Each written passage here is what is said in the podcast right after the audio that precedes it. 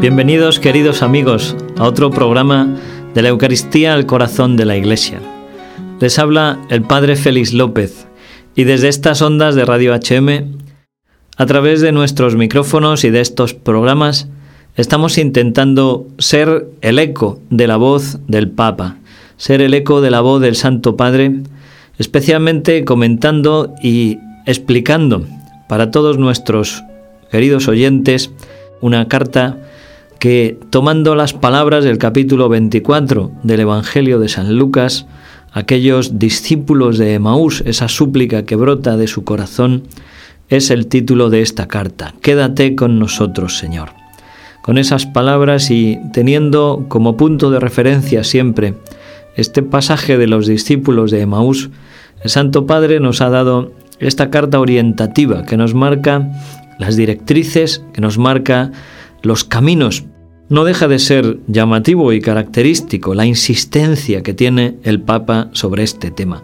Una y otra vez, una y otra vez nos está llamando y nos está convocando para que miremos a la Eucaristía, para que nos volvamos hacia ella, para que aquellas palabras del Concilio Vaticano II, que la Eucaristía es el culmen y la fuente de toda la vida cristiana, sean cada vez más realidad dentro de la vida de la Iglesia, que nosotros verdaderamente vivamos de la Eucaristía.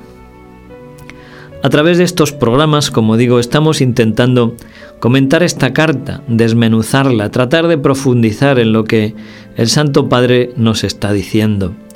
En otros programas hemos ido comentando el capítulo primero y casi todo el capítulo segundo, y hoy vamos a comentar, con la ayuda de Dios, el último punto del capítulo segundo. Un capítulo que nos invita a aumentar nuestra fe, aumentar nuestra conciencia de la presencia viva de Jesucristo en la Eucaristía, de la presencia real del Señor en el Santísimo Sacramento. No deja de ser curioso cuando uno está en el templo observar a los fieles que entran, que salen, la forma de comportarse, de sentarse, de moverse. Muchas veces, excluyendo por supuesto a estas beneméritas señoras ancianas que han mantenido la fe viva durante tantos años en nuestra iglesia, que tienen dificultades para hacer la genuflexión, ¿cuántos de nuestros fieles manifiestan su fe con una genuflexión un tanto ridícula, un tanto extraña? Unas veces no sabe uno si esta persona es que ha tropezado, si es que le ha pasado algo, porque en vez de una genuflexión bien hecha, una rodilla que se dobla para tocar el suelo como un gesto de adoración y de reconocimiento a la presencia de Cristo, lo que vemos y lo que observamos son pues una especie de gestos, una especie de garabato en vez de una señal de la cruz bien hecha, llevando los dedos desde la frente hasta el pecho del hombro izquierdo al hombro derecho. Y como digo, los gestos, los movimientos, el modo de comportarse tiene su importancia, una importancia enorme, porque son manifestación de una fe, son manifestación de una fe o de un debilitamiento en la fe.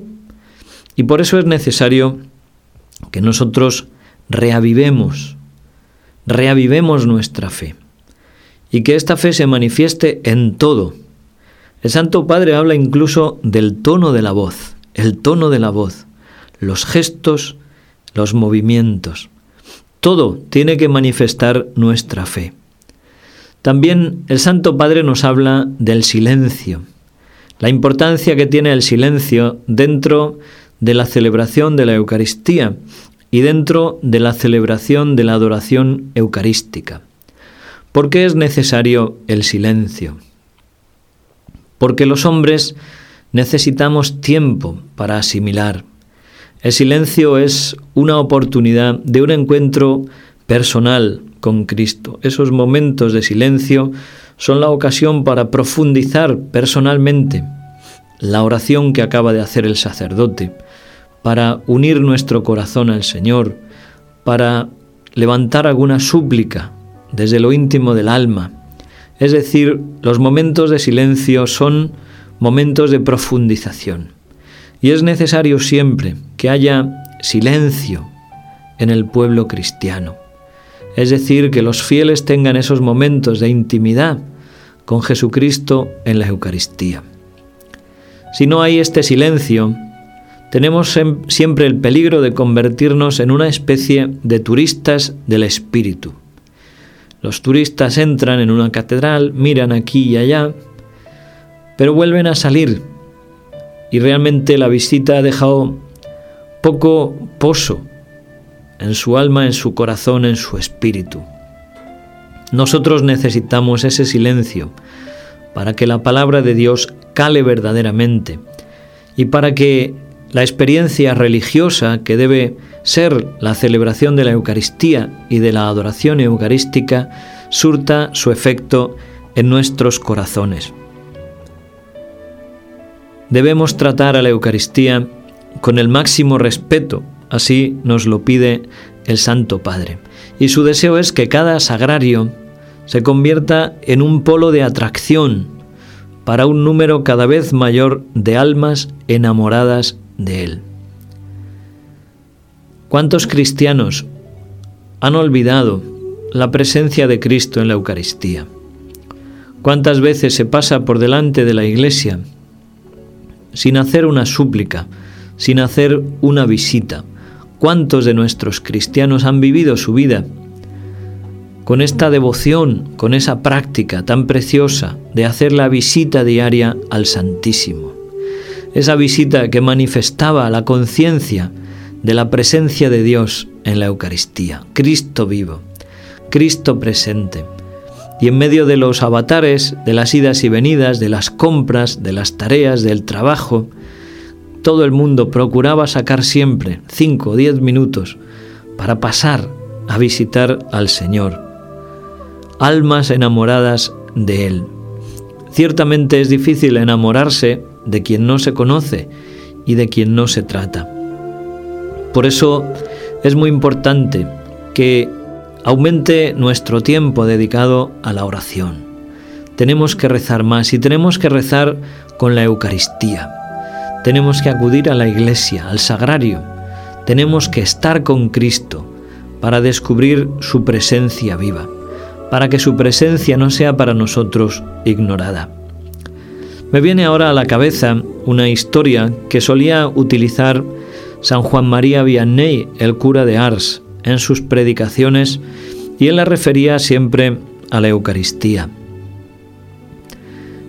Contaba la historia de San Alejo, un santo que procedía de una familia adinerada y que oyendo la voz de Jesucristo, oyendo la llamada a dejarlo todo, abandonó su casa, abandonó su situación cómoda de vida, y se fue a vivir pobremente, a vivir como eremita.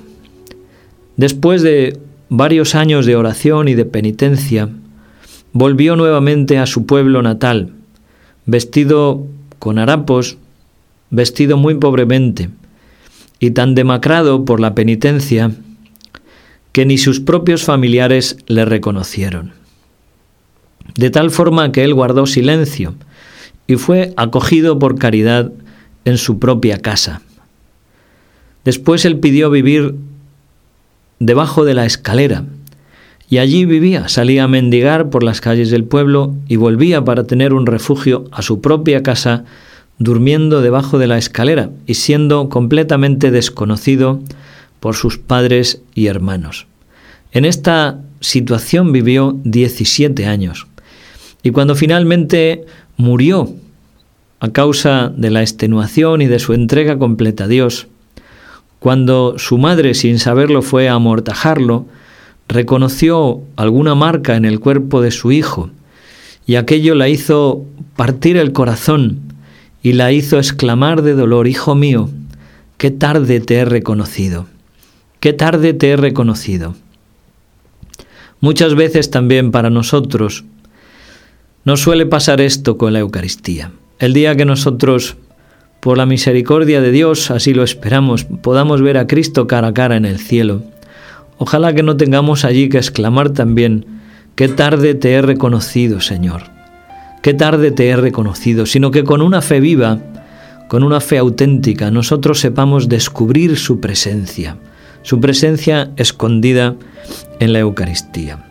El Santo Padre quiere que la Iglesia, las parroquias, las comunidades religiosas dediquen un tiempo especial y se promueva la adoración eucarística. Es decir, que el Santísimo Sacramento de la Eucaristía sea expuesto en las iglesias para la veneración y para la adoración. Y que los fieles, que nosotros pasemos tiempo, tiempos largos, delante de Jesús. Tiempos largos reparando, dice el Papa, con nuestra fe y nuestro amor, los descuidos, los olvidos e incluso los ultrajes que nuestro Salvador padece en tantas partes del mundo. Tenemos la obligación también de reparar. ¿En qué consiste esta reparación? Pues mirad, queridos amigos, la reparación consiste en devolver a Dios el amor que tantas veces le hemos robado. Tantas veces que no hemos vivido ese primer mandamiento de amarle por encima de todas las cosas. Tantas veces donde hemos preferido cualquier tontería o cualquier estupidez al participar en la Santa Misa o al estar tiempo con Jesús en la Eucaristía. Por todas las veces que le hemos también ofendido o hemos asistido con tanta frialdad, con tanta indiferencia, con tanta falta de atención a la Santa Misa. Todo esto es motivo de reparación. Y ojalá que durante estos meses de este año santo de la Eucaristía, nuestro corazón se encienda más en amor a Cristo. Y como digo, trate de pagar y de devolver todo el amor que le hemos robado, todo el cariño que le hemos robado toda la gratitud que le hemos robado. El Santo Padre nos invita a que usemos para estos tiempos, no todo el mundo tiene la misma capacidad de silencio. Alguna persona quizá estando un tiempo largo delante de la Eucaristía pueda sentir la tentación de no saber qué hacer, de distraerse o de aburrirse. Y el Papa nos recomienda que utilicemos también buenos libros como tantas veces se han usado libros de los santos, con sus vidas, con sus escritos, especialmente de aquellos que son grandes maestros para la vida de la Iglesia, los grandes santos, Santa Teresa de Jesús, San Juan de la Cruz, eh, San Ignacio de Loyola, San Francisco Javier, San Juan Bosco, tantos y tantos y tantos, la Beata Teresa de Calcuta, por citar santos actuales, esa innumerable lista de hermanos y hermanas nuestras que han sido fieles a Jesucristo y que la Iglesia nos presenta como modelo.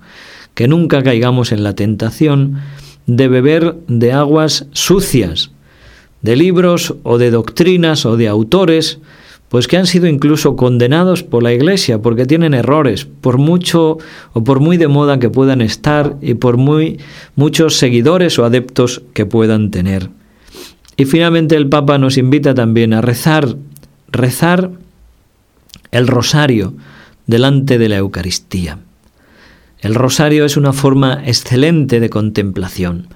Es, decía el Beato Juan 23, el Evangelio de los pobres, la Biblia de los pobres. Y a través de estos misterios del rosario nosotros podemos contemplar, ese es el deseo y ese es el espíritu del rosario, una contemplación, es decir, una oración meditativa, una oración lenta, no de carrerilla, sino el sentido profundo del rosario es contemplar de la mano de la Virgen los misterios de la vida, de la muerte, de la resurrección, de la infancia de Jesucristo. En una palabra, entrar en la escuela de María y en su compañía descubrir el rostro vivo de Jesús en la Eucaristía.